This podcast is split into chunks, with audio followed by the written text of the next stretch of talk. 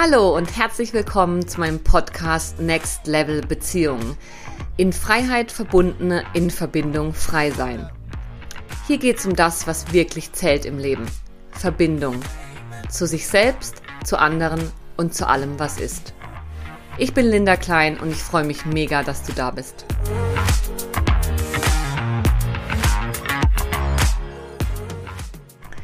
In dieser Folge spreche ich mit Psychologin und Bestsellerautorin Ulrike Scheuermann über die Bedeutung von Freundschaften und sozialen Beziehungen. Du erfährst, warum Partnerschaft allein nicht glücklich macht und warum Freundschaften so wertvoll sind, was gute Freundschaften wirklich ausmacht und wieso ein Plausch mit der Nachbarin genauso wichtig sein kann, wie enge Freunde zu haben, wieso ich bei meinem Umzug in die Schweiz plötzlich einsam wurde, obwohl ich weiterhin enge Freundschaften pflegte, welche Form von Einsamkeit es gibt und wie Trauma da reinwirkt und wann soziale Kontakte zum Stressfaktor werden und was wir von den Dänen über Kontaktpflege lernen können. Ich wünsche dir ganz viel Spaß beim Hören. Ja, hallo und herzlich willkommen zur heutigen Podcast-Episode mit Ulrike Scheuermann. Ich freue mich sehr, dass du da bist, Ulrike. Herzlich willkommen. Hallo Linda, ich freue mich auch sehr.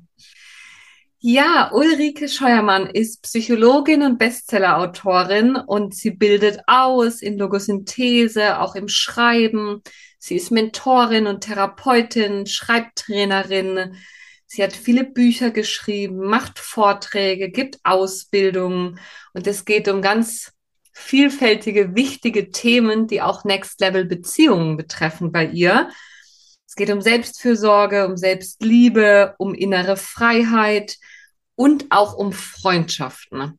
Und Ulrike hat ein Buch geschrieben, das heißt Freunde machen gesund. Und ich freue mich sehr, dass Ulrike heute hier ist, um mit ihr genau darüber zu sprechen. Was macht Freundschaften aus? Wieso sind Freundschaften so wichtig? Und für mich ist es eine ganz besondere Episode, weil wir häufig über Partnerschaften sprechen, wenn es um Next Level Beziehungen geht. Ich aber auch immer wieder sage, wie wichtig es ist, und all unsere Beziehungen im Blick zu behalten ne? und eben nicht nur Partnerschaften. Genau. Deswegen, liebe Ulrike, steige ich gerne direkt ein mit der ersten Frage an dich.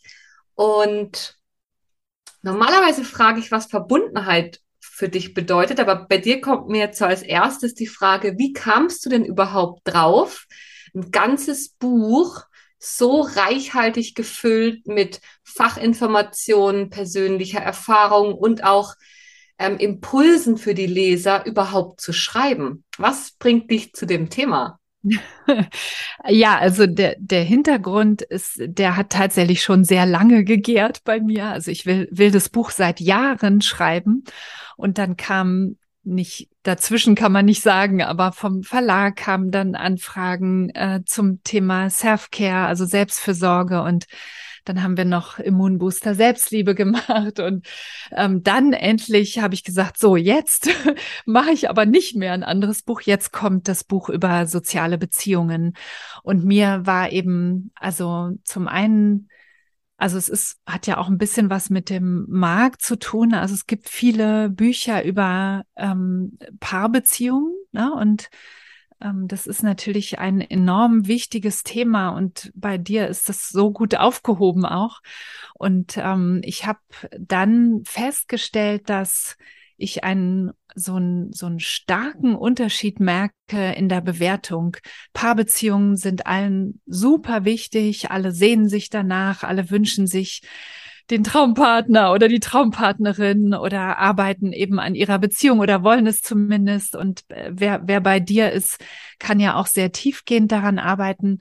Ähm, aber dann so die Freundschaften oder die anderen sozialen Kontakte, auch Nachbarn, Geschwister, Kolleginnen, Kollegen und so weiter, die laufen oft so mit.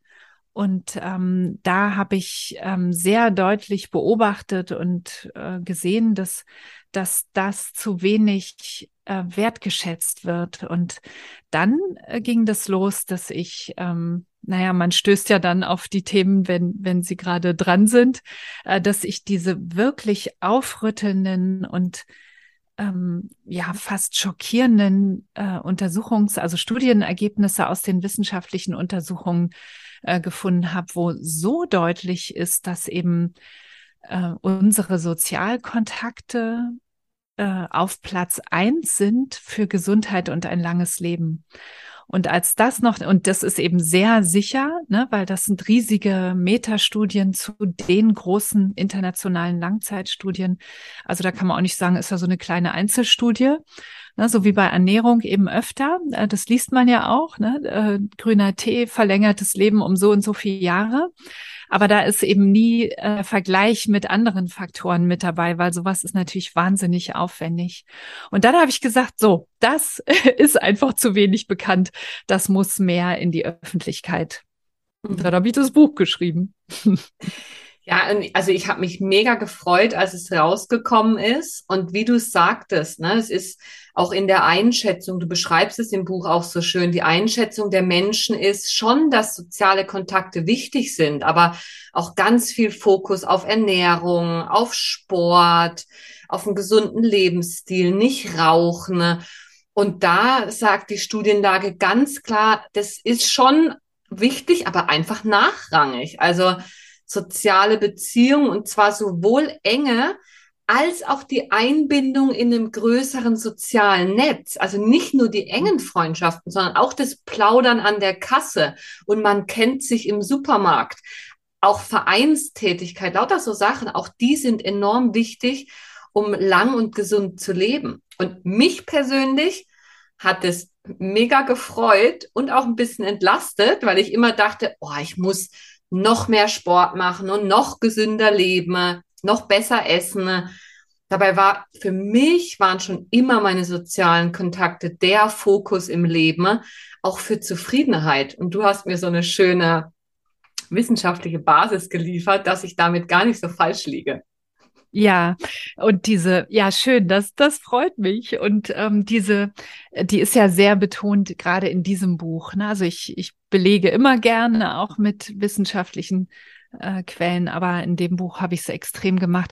Gerade, also du sagst ja jetzt auch, das, das hilft dir, ne, da, die, als Argumentation äh, zum Belegen. Und da, das ähm, ist eben ein großes Glück, dass es diese Studien gibt, weil dadurch kann eben niemand mehr sagen, ne, äh, so, ja, ach, na, die haben ja eh das, äh, du ja auch, ne, die, die, klar, dass die sagen, dass Beziehungen wichtig sind, ne, oder ich als Psychologin, natürlich sagt die das.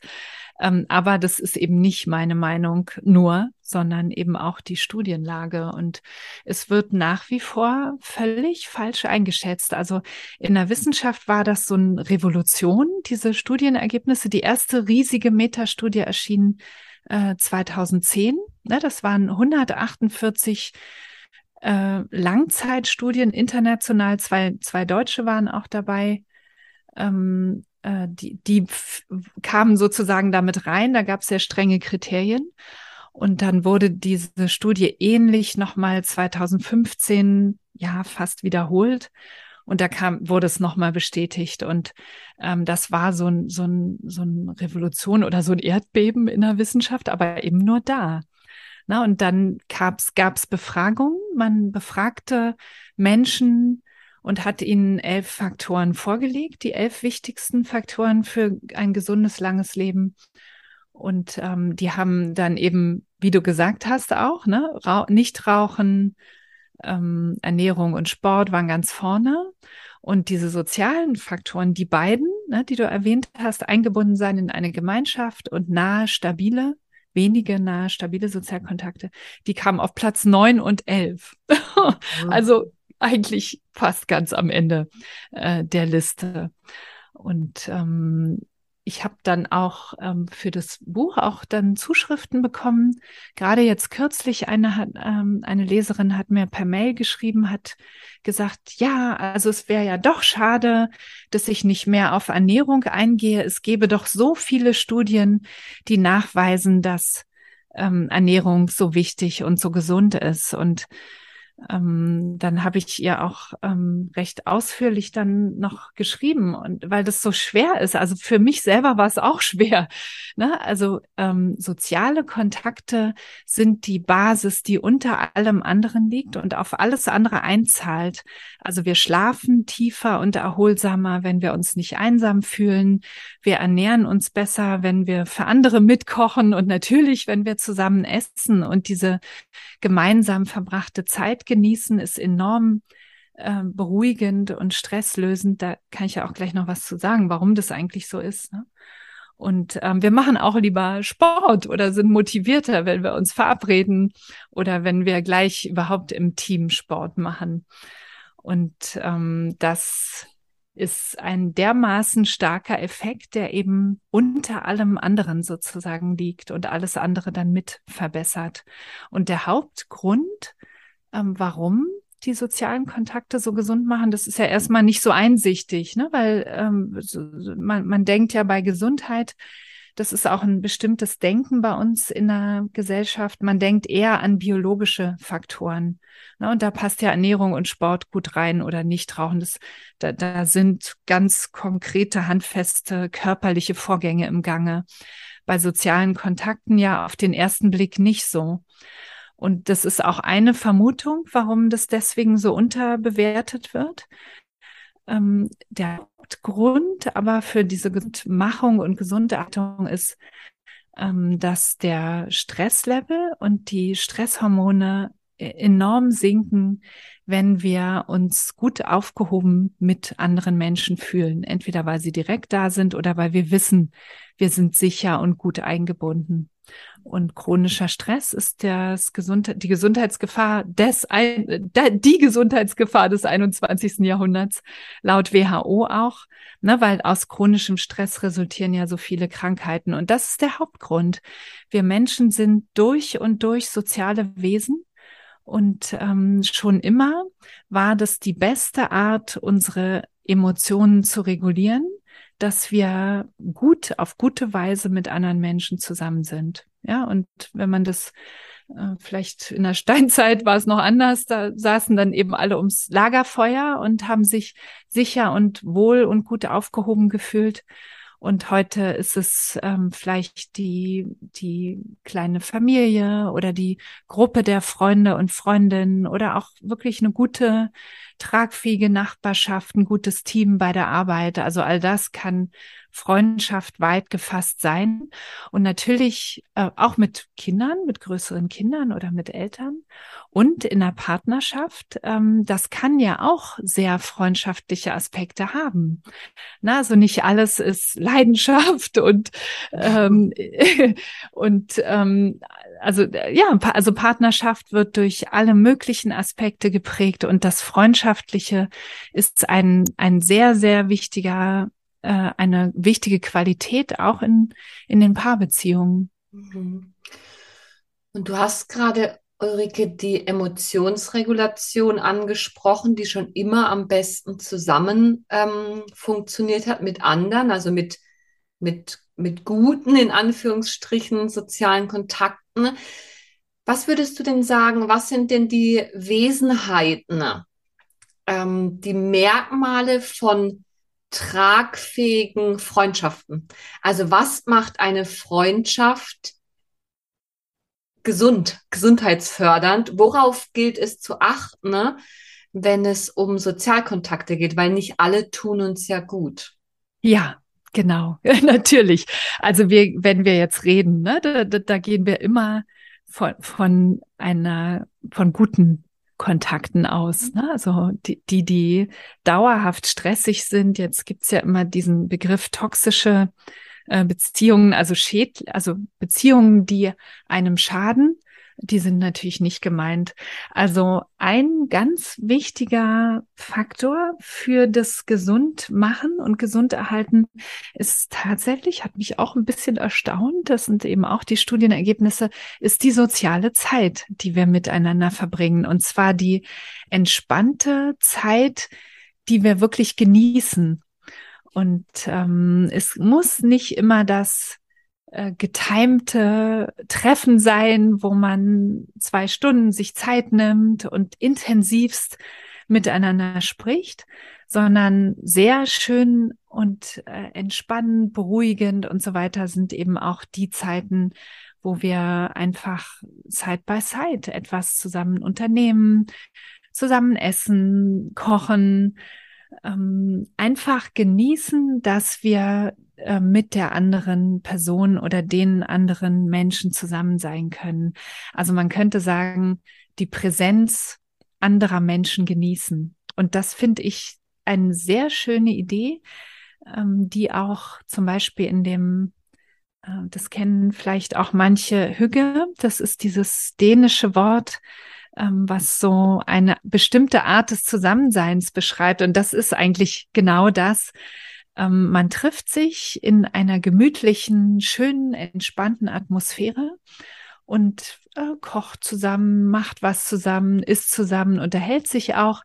Aber es geht nicht darum, zum Beispiel sich herauszustellen und zu erzählen, wie toll man ist, sondern man achtet eher darauf, dass niemand jetzt herausragt, sondern dass es um dieses schöne Gemeinsamsein geht. Und ähm, das ist so einer der, der ganz wichtigen Faktoren. Ein zweiter ist ähm, die emotionale Öffnung. Also wenn wir nur oberflächlich so Infos und äh, vielleicht allgemein Plätze austauschen oder so ein bisschen Smalltalk machen, dann hat es nicht diesen starken Gesundheitseffekt. Also emotionale Öffnung, gerade bei den nahen äh, ähm, stabilen Sozialkontakten, den wenigen, auf die man sich dann auch immer verlassen kann. Da gibt's so die Zahl drei bis fünf, ähm, ist eine gute Zahl. Ähm, da spielt eben diese emotionale Öffnung eine wichtige Rolle. Mhm. Und dann gibt's noch weiteres. Also gerade bei Freundschaften Natürlich, wir suchen sie uns aus. Äh, das ist ja das Tolle, nicht so wie Geschwister oder Kollegen, äh, mhm. sondern wir können wirklich nach Sympathie und nach sich hingezogen fühlen gehen. Und das kann manchmal auch noch anders die Wahl stattfinden als in, in einer Liebesbeziehung, wo ja dann oft am Anfang eine starke Verliebtheit da ist. Ne? Und eine, eine, also da sind Hormone im Spiel und ähm, eine starke, vielleicht auch Leidenschaft. Ne? Und das ist eine, ein anderer Zugang, als wenn man merkt, oh, zu dieser Person fühle ich mich sympathisch hingezogen. Mhm. Auch entspannt hingezogen. Ne? Also mhm. Verliebtheit hat ja häufig auch was mit Anspannung, mit innerer zu tun. Die Hormone spielen verrückt, es ist Kribbeln im Bauch, was man, ähm, wenn man es negativ interpretieren würde, auch als Angst und Panik interpretieren könnte. Mhm. Aber dadurch, dass wir das so positiv labeln, ist es dann Verliebtheit. Aber da ist unser Nervensystem ist ja ziemlich in Aufruhr im Verliebtsein. Und das, was du jetzt beschreibst, ist ja wirklich ein entspanntes Aufeinander zugehen, entspannt in Kontakt gehen und sich aussuchen, mit wem man sein möchte. Mhm. Ja, genau. Also ähm, Verliebtheitsphase wird ja manchmal auch sogar, also ist ja manchmal psychoseartig, wie sich dann jemand verhält oder äh, die diese Zeit auch empfindet. Und ähm, was bei Freundschaften ähm, sehr schön und auch wichtig ist, ist diese gegenseitige Hilfe. Also oder überhaupt die Gegenseitigkeit ähm, aber die drückt sich viel auch in Hilfe aus. Ne? Also man, man hilft sich gegenseitig, man ist füreinander da. Ähm, das höre ich auch ganz oft in Freundschaften. Ähm, der ist da, wenn es drauf ankommt, ja, oder mhm. sie. Und ähm, das ist etwas sehr, sehr Schönes, was eben auch ja oft durchs ganze Leben trägt und ähm, ein ganz wichtiger ja wie ein, ein Korrektiv oder eine, ähm, eine Hilfe auch sein kann im, im Gegensatz oder neben den, den neben den Paar, neben der Paarbeziehung.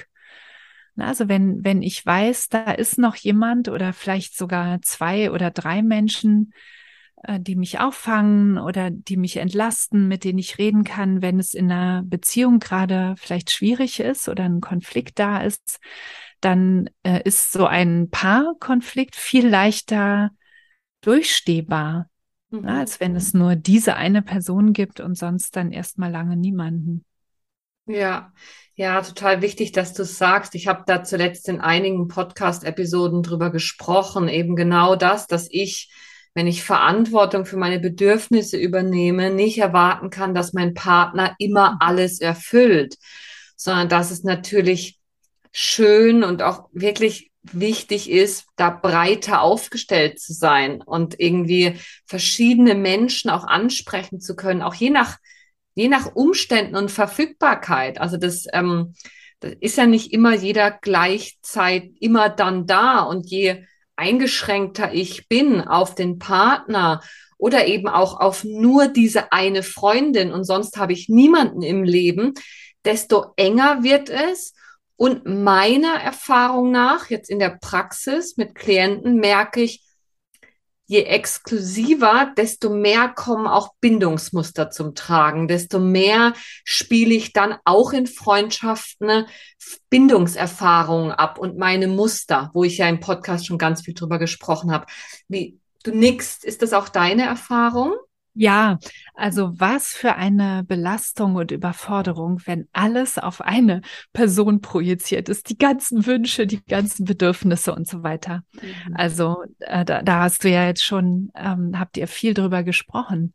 Und ähm, es entlastet sich gegenseitig in, in alle Richtungen. Ja, mit der einen Freundin gehe ich äh, vielleicht auf Reisen, weil mein, also ist jetzt nicht so, aber weil mein Partner vielleicht das ganz schlimm findet, überhaupt sich mal irgendwo wegzubewegen.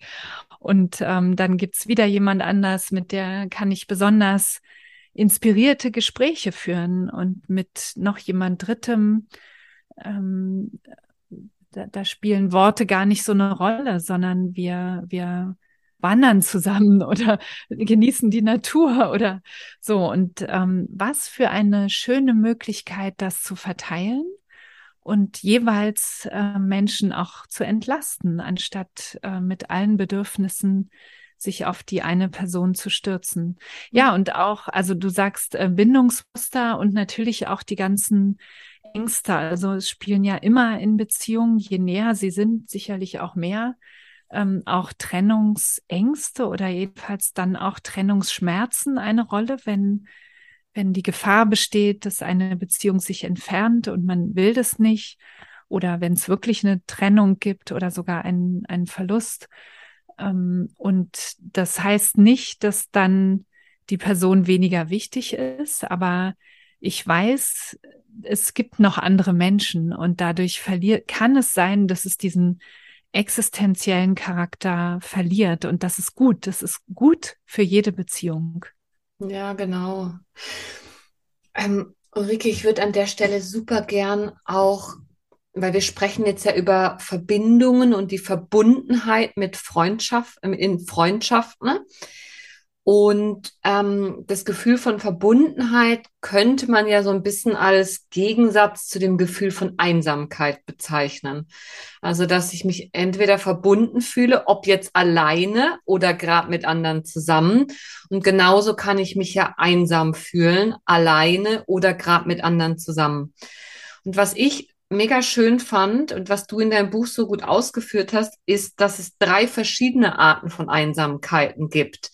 Und zwar die intime Einsamkeit. Also inwiefern habe ich diese ein, zwei, vielleicht auch drei bis fünf, die Zahl, die du genannt hast, ganz engen ähm, Beziehungen. Aber ich glaube, intim heißt eher so die ein bis zwei. Da frage ich gleich mal nach.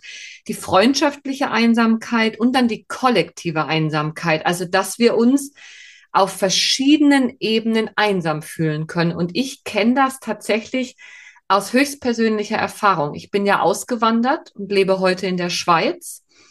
Und ich habe meine engen Freundschaften aufrechterhalten können und mitgenommen. Mhm. Und ich bin damals mit meinem damaligen Partner in die Schweiz.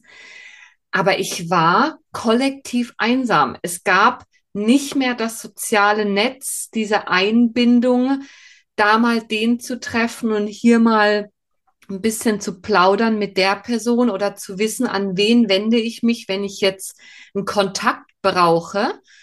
Und tatsächlich habe ich mir das über viele Jahre jetzt auch wieder aufgebaut. Und seitdem, da spielen noch andere Faktoren mit rein, gibt es wieder so ein Gefühl von Heimat in, in mir. An dem Ort, wo ich heute bin, nämlich in der Schweiz, was ja nicht ursprünglich meine, meine Heimat ist. Magst du da vielleicht ein paar Worte dazu sagen? Vielleicht auch in Bezug auf das, was ich gerade erzählt habe. So diese, es gibt unterschiedliche Einsamkeiten und die sind nicht da gibt es nicht eine zu vernachlässigen. Oder wie, wie siehst du das? Ja, idealerweise würde man in allen drei Kreisen, ne, also in, in dem ganz nahen, diese ein bis anderthalb hast du auch erwähnt, also das wäre die, sind die ganz nahen, ne? also da hat man jemanden oder vielleicht auch zwei, ähm, dann gibt es die Freundschaften, also was du auch beschrieben hast. Ne? Du hattest deine Freundschaften weiter, die hast du gepflegt und das ist toll, dass du die weiter hattest. Das hat dich wahrscheinlich gerettet in, in der Fremde, in der Schweiz erstmal. Und ähm, dieser dritte Kreis, eben die kollektive Einsamkeit, die entstehen kann, wenn das fehlt, die ist auch, also die kann auch enorm schmerzhaft sein.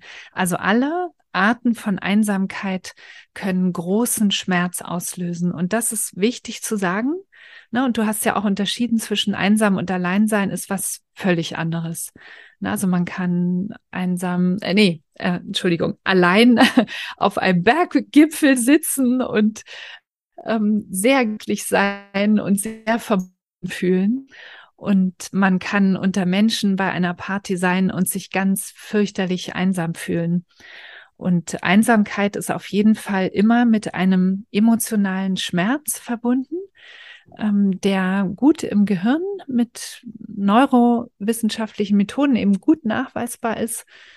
Ähm, der ist so ähnlich oder ist im gleichen Hirnareal wie der körperliche Schmerz. Also es ist ein echter Schmerz. Ne? Also man könnte denken, na, emotionale Schmerzen, na ja, ist ja schon noch mal was anderes. Aber sie sind, ähm, also das gleiche Hirnareal ist aktiv und der seelische Schmerz aufgrund von ausgegrenzt sein oder auch nur einfach ignoriert, nicht gesehen sein in einer Gemeinschaft, so wie du es beschrieben hast zum Beispiel. Ne, da da gab es keine tragfähige Nachbarschaft oder vielleicht auch keine Menschen, mit denen du auf der Straße plaudern konntest oder die dich freudig gegrüßt haben.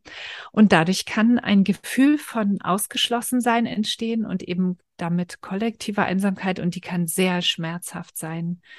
Und genauso natürlich in den anderen Ebenen. Also auch ähm, das, glaube ich, da können sehr viele dran anknüpfen, weil das eben so hoch auch bewertet wird, die äh, intime Einsamkeit. Also ganz viele wünschen sich eben schmerzlich ähm, einen Partner oder eine Partnerin, mhm. also in dem ganz innersten Kreis. Und ähm, dann aber gibt es wieder auch Menschen, die sind in einer Partnerschaft, die ja dann manchmal eben auch nicht gut ist.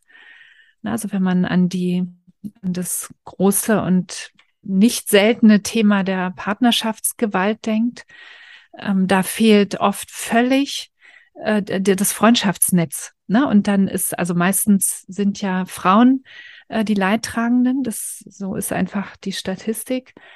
Ähm, und die haben dann gar keine Außenkontakte mehr. Ja, das ist eine Dynamik, die sich meist erst so entwickelt. Und dann gibt es nur noch den Partner und äh, man verliert völlig den Bezug dazu, auch was richtig und was falsch ist und wo die Grenzen längst überschritten sind. Und dann kann eben so eine äh, gewalttätige Beziehung sich entwickeln. Und wenn es da tragfähige Außenkontakte gäbe, Freundschaften oder auch andere Familienangehörige vielleicht, dann würde sowas viel seltener und viel weniger passieren. Mhm. Also da wird es auch richtig existenziell zum Beispiel. Ja. Ja, also ich, ich finde es total wichtig, ähm, diese Unterscheidung, um auch, ja, so ein bisschen unseren Gefühlen, äh, es hilft, das zu erkennen, ja, ich bin nicht komisch, wenn ich mich einsam fühle, nur weil mir das breite soziale Netz fehlt oder umgekehrt. dass die Leute nicht sagen, hey, du hast doch Freunde, du hast doch alles, was du willst, jetzt stell dich nicht so an, nur weil du gerade keinen Partner hast. Das sind ja oft so Dinge, die gesagt werden und dass wir da eben auch auch nachgewiesenermaßen sagen können, es gibt unterschiedliche Arten von Einsamkeiten. Und ich noch mega wichtig finde, und das begegnet mir dann häufig in meiner Praxis, das sind Menschen, die haben eigentlich in allen Bereichen ihre Kontakte und sind gut aufgestellt und dennoch fühlen sie sich einsam und unverbunden. Und da ist meine Erfahrung, da berühren wir dann das Feld von frühen Entwicklungstraumata. Da berühren wir das Feld von, von ich nenne das immer so innerer Zersplittertheit, wo wir ganz früh Teile von uns abgespalten haben und in den Untergrund gedrängt haben, um in Beziehung bleiben zu können, zu damals den einzigen engen Bezugspersonen, nämlich den Eltern. Und dann gehen wir als Erwachsene wieso nur noch mit einem Bruchteil von uns in Kontakt. Und dann fühlt sich das wie nicht mehr, das fühlt sich nicht ganz an, nicht erfüllt. Und plötzlich sind wir einsam, obwohl wir eigentlich von außen gesehen gut aufgestellt sind. Und auch da die Botschaft an, an dich, ähm, lieber Zuhörer, liebe Zuhörerin, selbst wenn du gut aufgestellt bist und dennoch Einsamkeit erlebst, dann bist auch du nicht verkehrt, sondern da berühren wir das Feld aus meiner Sicht von frühesten Prägungen. Ist das was, Ulrike, mit dem auch du zu tun hast in deiner Praxis? Und was ist deine Erfahrung ähm, damit? Also ich, das ist ein Dauerthema, würde ich sagen. ja. Also sowohl ähm, wenn es um Partnerschaft, Paarbeziehungen geht, als auch eben in anderen Kontakten. Und ähm, ja, es ist, es hat tatsächlich, also man kann leider vielleicht, man kann nicht die Anzahl der Kontakte zählen und dann weiß man, ob jemand einsam ist oder nicht. Und ähm, es gibt ja doch recht viele Menschen, die zum Beispiel in Gruppen sich nie ähm, aufgehoben oder wohlfühlen. Ja, weil sie zum Beispiel vielleicht in der Familie ähm, viele Dinge oder Situationen erlebt haben, wo Nähe nicht möglich war, wo Nähe mit Gefahr verbunden war. Manchmal, also es gibt ja auch ähm, Elternhäuser, wo eine sehr kühle Atmosphäre herrscht. Da, da, da, da entstand einfach nie viel Nähe, weil die Eltern es auch nicht konnten oder gelernt haben. Und ähm, die, ja, sind ja auch noch bei uns noch viele, die ähm, Kriegskinder oder Kriegsenkel, ne, also aus der Generation, wo es einfach um ganz andere Sachen ging als um gute Beziehungen.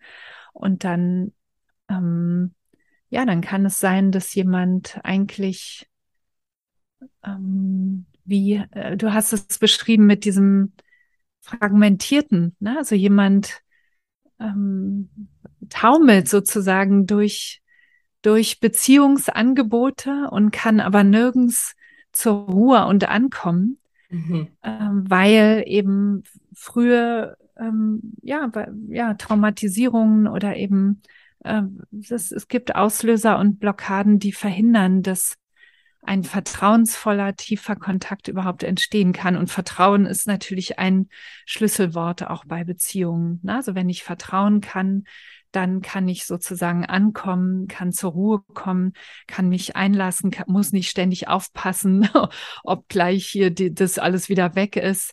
Also viele haben eben auch keine verlässlichen Beziehungen erlebt, sondern stattdessen erlebt, dass ähm, das alles äh, jederzeit wieder weg sein kann, es gibt nichts Beständiges und all das ähm, kann Traumatisierungen auslösen und äh, trägt sich hinein in die späteren Beziehungen. Ja, ja, genau. Und da dann, ähm, und das löst natürlich ganz viel Leid bei manchen aus und bei anderen nicht. Die sind auch ganz zufrieden für sich alleine. Aber das Schöne ist ja, wenn wir von Next Level Beziehungen sprechen, so wie ich das betitle, dass wir eben nicht nur von Partnerschaft reden, sondern Beziehungsfähigkeiten sind universeller anwendbar. Ob ich vertrauen kann, ist etwas, was sich in all meinen Beziehungen auswirkt. Ob ich an Verlässlichkeit glaube in Beziehungen, ob ich auftau, ob ich mir erlaube, aufzutauchen mit meinen Bedürfnissen. Häufig gibt es einen Unterschied, je nachdem, wie eng und intim die Beziehungen werden und auch vor allem, ob ich sie mit Mann oder Frau führe. Da sind wir aus unterschiedlichen Sachen heraus sehr geprägt. Aber es ist eben universell. Und meiner Erfahrung nach, bei mir und auch bei meinen Klienten ist, egal wo du ansetzt, deine, all deine Beziehungen können sich verbessern und können eine nährendere, verbundenere Qualität erfahren, wenn du dich deinen Themen zuwendest, die dich so taumeln lassen, wie du es so schön mhm. genannt hast. Ich habe eine, mir fällt, wo du erzählst, fällt mir gerade eine Teilnehmerin ein, die ähm, hat sehr, sehr schwierige Erfahrungen in der Partnerschaft gemacht, also auch mit eben Partnerschaftsgewalt. Und ähm, ist jetzt auch schon einige Jahre her und ähm, Partnerschaft ist nach wie vor ist gar kein Thema für sie. Also die ist mit ganz anderen Themen beschäftigt, also auch mit Aufarbeiten dessen, was da passiert ist. Und sie hatte aber jetzt seit einiger Zeit einen ganz tollen, super netten Freund. Also wirklich ist reine Freundschaft, ja, äh, von beiden Seiten ganz klar. Das war auch nie die Frage, ob sich da mehr entwickelt. Und das ist wie, ist eine sehr heilende Beziehung und ähm, sie holt in einem auf diese Art, in dieser Form der Beziehung geschützten Art oder, oder Form von Beziehung holt sie ganz viel nach, was sie nie erlebt hat. Und man, man kann mit ansehen, wie sie, wie sie aufblüht voller Freude. Und ich, ich vermute, das kann man jetzt nicht wissen, aber ich vermute, dass irgendwann auch wieder eine Partnerschaft möglich wird mit dieser wunderschönen Beziehungserfahrung, die sie jetzt gerade macht. Aber da ist noch viel, da kann man, ist noch viel zu erleben, würde ich sagen. Es ist eine sehr lebendige Beziehung und ähm, sehr gegenseitig gebend. Und ähm, wenn ich das so mitbekomme, dann denke ich immer nur, was für ein, ein Schatz und ein Reichtum und eine Fülle, die sich in so einer Freundschaft entwickelt und die die wirklich, also da ist wirklich Beziehung im besten Sinne heilend und mhm. ähm, Beziehungen können ja heilen. Also ähm, und das, das ist ja auch deine Arbeit ne, mit, mit Partnerschaften. Ähm, wir können so viel Neues erleben, wenn wir Themen aufarbeiten, die schwierig sind und Blockaden lösen. Und dann können Beziehungen heilend sein. Und dann ist irgendwann früher, kann man zurückblicken und sagen, ja, das war alles nicht toll früher oder vieles war nicht toll. Ähm, aber ich konnte darüber hinausgehen. Mhm. Genau. Mm, was würdest du denn sagen, Ulrike, wie viele Freunde sind denn normal? Du hast vorhin die Zahl von drei bis fünf genannt und in deinem Buch kommt aber auch ein soziales Netzwerk vor, wo wir sozusagen bis zu 150 Menschen so kennen, grob. Und ich glaube, es ist wichtig, dass wir nochmal darüber sprechen, gibt es ein Normal? Und was ist das, damit da draußen jetzt nicht jemand denkt, oh mein Gott, ich bin falsch aufgestellt, weil ich habe nicht drei bis fünf enge Freunde oder nicht 150 Bekannte. Wie ist deine Haltung dazu? Gibt es ein Normal? Hm. Also normal ist immer nicht so gut. Ne? Also das ja. geht ja dann so Richtung Tipp, ähm, such dir drei bis fünf Freunde und dann bist du glücklich. Mhm. Aber was man eben aus der Forschung immer gut ziehen kann, ist, ähm, wie, ähm, also, ähm, also man kann sich sozusagen Anregungen holen, was, was gut sein könnte. Mhm. Ähm, aber es gibt ja immer die Normalverteilung und da gibt's also, ne, da gibt's ja immer die, die Menge und an den Rändern die wenigen. Und ähm, all das ist möglich. Ähm, das ist aber ein anderer Ansatz, als wenn jemand, ähm, also ratgeberisch, ne, sagt, ähm, ich empfehle dir drei bis fünf Freunde. Ne, dann, dann ist es ein äh, mach mal, dann geht's dir gut. Äh, wenn man sich die Studien anguckt, dann kann man einfach sich die Fakten anlesen. Ne? Und die, die Fakten sagen eben, es gibt eine sehr große Zufriedenheitsstudie, die seit 1985 läuft, die ähm, so das sozioökonomische Panel vom zufällig eine deutsche Studie vom Deutschen Institut für Wirtschaft ist die größte Langzeitstudie, nicht die längste, sondern die größte, wo Zufriedenheit auch abgefragt wird. Und da kommt eben raus, ähm, bis zu fünf nahe, stabile Freundschaften. Freundschaft auch wieder weit gefasst, ne? kann auch ein Bruder sein oder eine, äh, eine Nachbarin, so weiter. Ähm, die machen am zufriedensten. Und danach nimmt die Zufriedenheit wieder ab, weil dann wird's stressig. mhm. Also sechs, für sechs oder sieben geht vielleicht noch für extravertierte Menschen so Richtung zehn nimmt der Zufriedenheitslevel deutlich wieder ab. Bei den meisten Menschen, ne, für den Einzelfall ist dann immer, weiß man es nicht. Aber bei, bei den meisten Menschen ist fünf eine gute Zahl. Mhm. Und ähm, der Zufriedenheitslevel steigt, ne? Von eins oder null an steigt er bis fünf und dann vier bis fünf, sechs und dann sinkt er wieder. Also das ist eine, ein Fakt, den man aus der Zufriedenheitsforschung kennt, aus der Netzwerkforschung. Das ist eine andere Art von Forschung. Da guckt man sich an, ähm, wie gestalten denn Menschen ihr soziales Netz? Also da geht es nicht um Zufriedenheit, also um langfristiges Glück, sondern wie machen, wie wird's überhaupt gemacht? Und da kommt eben auch die Zahl fünf raus. Die spielt eine große Rolle. Drei bis fünf nahe, stabile Sozialkontakte scheinen offensichtlich etwas zu sein, was über alle Kulturen hinweg eine wohltuende, gute Zahl ist. Mhm. Und das ist schon mal ganz interessant. Kann aber sein, dass jemand sagt, mit nur einer Person oder mit einem Partner und einer besten Freundin, das reicht mir. Na, so kann ja dann im Einzelfall wiederum anders sein, hat eben, wie gesagt, auch mit Intro und Extravertiert zu tun. Ähm, aber so dieses zwei bis drei bis fünf, würde ich sagen, ist schon ja, ist offensichtlich empfehlenswert, wenn man sich alle Studienergebnisse anguckt aus den verschiedenen Disziplinen. Ja, und ich glaube, dass auch ganz wichtig ist, da nochmal zu betonen, dass genau auch der Partner kann ein Freund sein, auch die Mutter kann eine Freundin sein, auch die die Arbeitskollegin, mit der man seit 20 Jahren das mhm. Büro teilt, kann so ein Mensch sein. Und es heißt ja auch nicht, dass ich dann immer enorm viel Zeit mit allen verbringen muss. Und gleichzeitig heißt natürlich Beziehungspflege auch Zeit miteinander verbringen.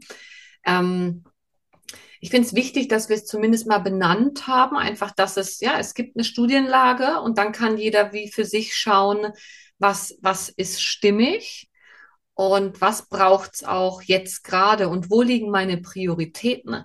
Aber das ist etwas, was ich häufig mit Klienten thematisiere, die ähm, ja, vielleicht auch viel überarbeitet sind und sich sehr verausgaben äh, in, im beruflichen Kontext. dann die Frage zu stellen, ja, was ist denn das, was wirklich zählt für dich im Leben? Und da kommen dann schon, wenn wir weg von Gesundheit gehen, wo die Menschen ja es eher nicht vermutet haben, jetzt aus der Studienlage heraus, wenn ich sie frage, ja, was ist denn das, was für dich wirklich zählt, dann kommen die Beziehungen schon häufig relativ weit oben in der Aufzählung. Und da dann eben auch die Priorität zu setzen und zu sagen, ja, ich kümmere mich, was auch immer kümmern für die Einzelperson heißt.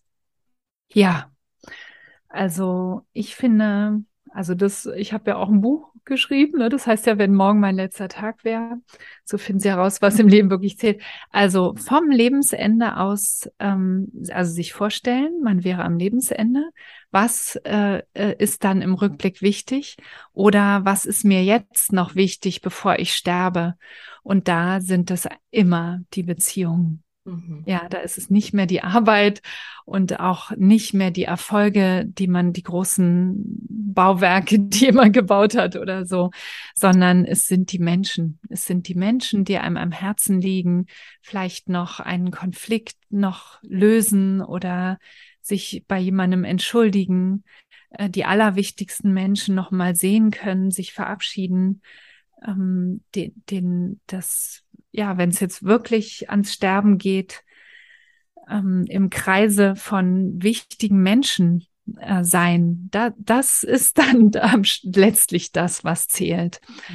Und das geht eben im Alltag manchmal unter. Und ähm, also ja, wir, wir, wir kennen es ja alle. Ne? Also wenn der Alltag da ist, dann ist die To-Do-Liste da und das ist stressig und der Stress wird eher immer mehr und das Schnelle.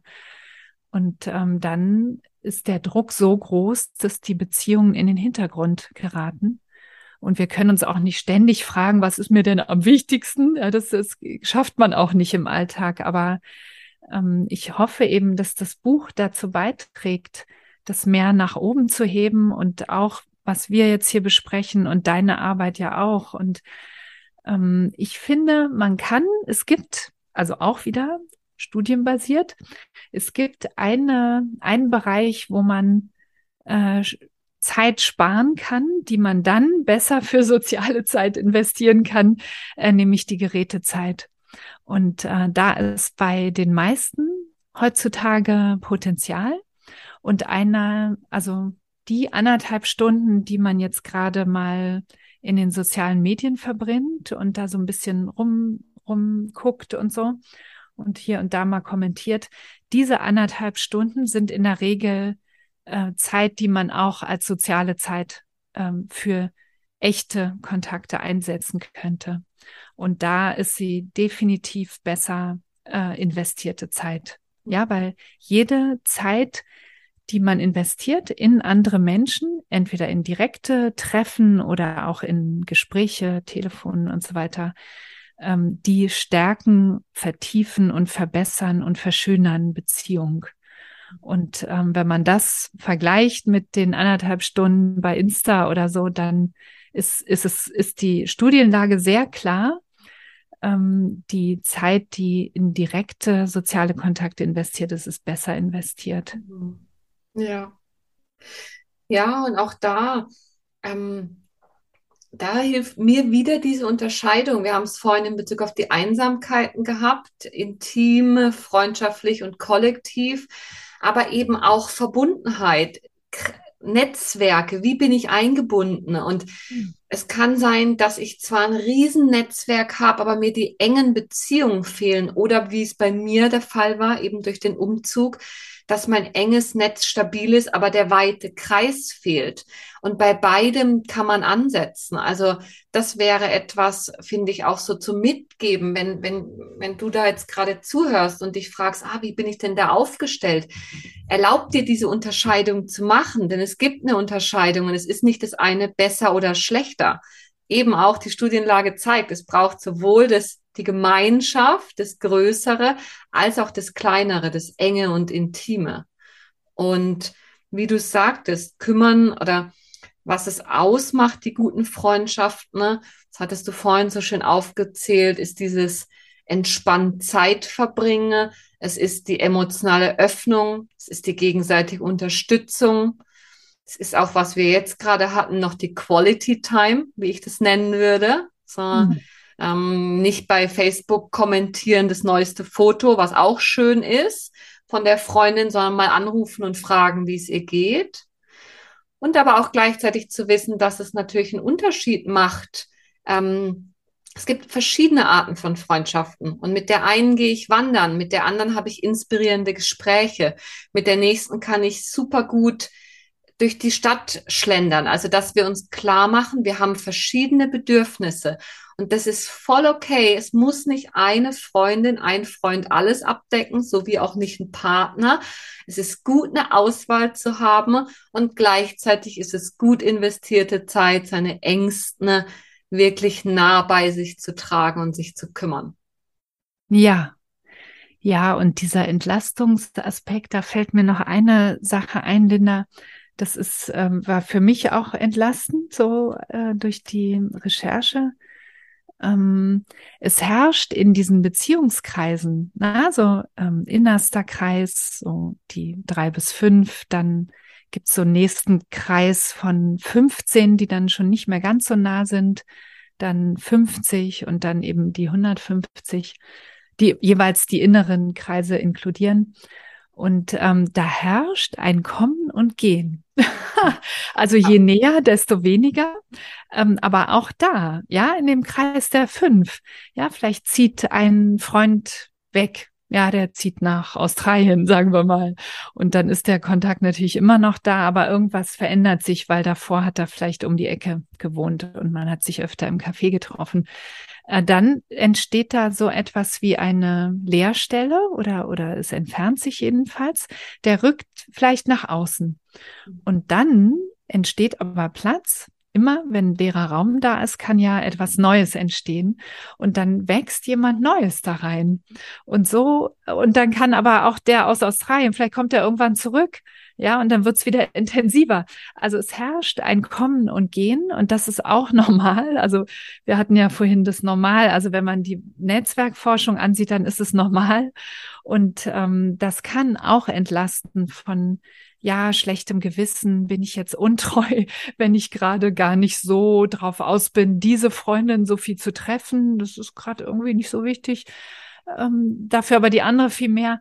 Also das ist beweglich, das ist ein flexibles Netz, so wie ein echtes Netz. Das ist, das ist ja nicht starr, das ist ja eben kein Beton, sondern das sind Fäden und die sind elastisch und die ähm, wehen vielleicht auch im Wind ein bisschen ferner, dann wieder näher und manche Fäden sind gerade dicker oder man hebt sie, zieht sie heraus. Und das finde ich eine sehr schöne Idee, ähm, um auch nicht zu denken, zum Beispiel, ich habe doch diese Freundin schon seit der Grundschulzeit, das muss doch immer gleich intensiv bleiben. Mhm. Mhm. Genau. Und das geht natürlich auch in die Partnerschaft rein. Vielleicht mhm. gibt es mal eine ganz intensive Freundschaftsphase und deswegen trennt man sich nicht gleich von seinem Partner, aber der, der ist vielleicht auch viel mit seiner Arbeit beschäftigt, ja auch. Und dann gibt es aber andere, beide haben ihre eigenen Freunde, Freundinnen noch. Und dann ist das ja auch okay. Also es ist ja auch in einer Partnerschaft nicht immer gleich nah und beständig und eng. Mhm. Und auch dafür, dass, wenn das in diesem ganzen Netz drin eingewebt ist, dann kann das sehr organisch mal hier und mal da ähm, sich gegenseitig entlasten, verstärken und wieder entspannen. Mhm. Ja, vielen Dank, dass du das noch gesagt hast. Ich glaube, das ist sehr wichtig, gerade wenn Genau, gerade wenn es um lange oder enge Freundschaften geht, wo man dann viele Ansprüche an sich oder vielleicht auch den an, an den anderen hat, da so ein bisschen das Bild vom Netz, vom Weben. Je, je mehr Fäden, desto flexibler bin ich auch und desto, und so wie es Leben. Alles ist in, im Fluss und kann das dann auch besser annehmen. Ähm, ja, Ulrike, ich würde so langsam zum Ende kommen. Ich bin mega dankbar. Es war super reichhaltig bis dahin. Wir haben darüber gesprochen, wie wichtig die sozialen Beziehungen sind. Und du hast auch wunderbar die Forschungsergebnisse aufgezeigt, dass Gesundheit ganz klar von sozialen Beziehungen bestimmt wird. Wir haben über Einsamkeit gesprochen, welche Formen der Einsamkeit es gibt. Darüber, was gute Freundschaften ausmacht, über die verschiedenen Beziehungsnetzwerke und auch wie man kommt und geht und worin Zeit gut investiert werden kann. Und ich werde gleich dich noch fragen, aber meine, ich glaube, abschließende Botschaft oder was für mich ganz wichtig ist, nochmal zu betonen, ist, dass Beziehungsfähigkeit und Beziehungskompetenzen sich nicht nur auf Partnerschaft beziehen, sondern dass Freundschaften fürs Leben genauso wichtig sind, wie wir jetzt auch gehört haben, und dass ähm, auch Bindungsmuster und frühe Prägungen und Traumatisierung sich nicht nur auf Partnerschaft auswirken, sondern eben auch auf meine Fähigkeiten, mich in diesem Netz oder in diesen Spinnweben von dickeren und dünneren Fäden an Kontakt zu bewegen. Und das heißt, mir ist es ganz wichtig, die Botschaft zu, transportieren, dass wenn du da draußen dich einsam fühlst, warum auch immer, und mit dem Netz, so wie es ist, die Mühe hast, du hast das schöne Bild gehabt von taumeln und nicht andocken können. Oder auch zwar andocken kannst, aber dennoch einsam bleibst, dann dann lade ich dich ein, ne, da, da was zu tun und dich darum zu bemühen. Sei, sei es durch therapeutische Arbeit, sei es auch durch etwas anderes. Aber wir wissen, es ist wesentlich für die Gesundheit, für Zufriedenheit, für ein langes Leben. Und ähm, Bindungserfahrung und frühe Prägung wirken nicht nur auf Partnerschaft, sondern eben auch auf Freundschaften. Das heißt, auch da lässt sich ansetzen und Beziehungskompetenz stärken. Das wäre so das, was mir noch wichtig ist mitzugeben. Ähm, und ich würde gern dir noch zum Abschluss das Wort geben, Ulrike. Vielleicht noch noch mal noch ein Aspekt, der noch der noch fehlt oder noch mal das Wesentliche, die Essenz für dich, einfach, dass du noch was sagen kannst. Ja, also ich glaube jetzt gar nicht noch mal etwas Neues, sondern eher, also es äh, klingt vielleicht also es ist wirklich ein Appell. Also bei diesem Thema wirklich mal ein Appell, auch wenn ich sonst nicht so für Ratschläge oder so bin. Ähm, aber dieser Appell investiert ähm, Zeit und Energie in eure sozialen Beziehungen, in alle Arten von Beziehungen und gestaltet sie einzigartig und besonders und dadurch wunderschön. Also das würde ich sagen, ist so der, der, der ein Kern unseres Lebens, des Lebens von Menschen. Und ähm, wenn wir ihn so wichtig nehmen, wie er für uns ist, ähm, dann passiert Fülle und Entfaltung. Und ähm, das muss auch nicht schnell gehen, wenn jemand aus einer großen Einsamkeit kommt. Und das können, also es geht nicht um die Anzahl ne, und nicht um, um die, dass jetzt schnell etwas passiert. Und das kann anfangen bei ich fange an, ein paar Sätze mit meiner, mit meinen Nachbarn zu wechseln, wenn ich sie auf der Straße treffe. Und ähm, Verbundenheit ist auch kein statischer Zustand. Und ähm, jeder Schritt in diese Richtung ähm, ist, ist ein Investment in das Leben, würde ich sagen. Hm. Ja, vielen Dank, Ulrike. Normalerweise stelle ich die Frage immer am Anfang und jetzt hast du mir aber so schön das Stichwort gegeben, um sie dir jetzt noch zum Abschluss zu stellen, nämlich was Verbundenheit für dich ganz persönlich bedeutet. Was verstehst du unter Verbundenheit? Vertrauensvoll mich in ein äh, in einzelne Beziehungen und in ein großes Ganzes eingebunden zu fühlen. Und ähm, also wir haben ja jetzt viel über Menschen gesprochen, aber ähm, für mich ist Verbundenheit ähm, die ein Gefühl von Verbundensein mit anderen Menschen, mit allen Lebewesen und auch mit der ganzen Welt. Also der Bezie soziale Beziehungen zu Menschen oder auch Tieren äh, sind der Schlüssel und die, der Spiegel dessen, wie wir uns auch mit der ganzen Welt verbunden fühlen. Und das, ähm, also wenn wenn es gut läuft, dann fühle ich das. Mhm. und das ist natürlich auch nicht statisch, aber ich, ich bin dran und arbeite dran und versuche, das auch andere Menschen da gut dran sein können. ja, sehr schön. Vielen lieben Dank, Ulrike.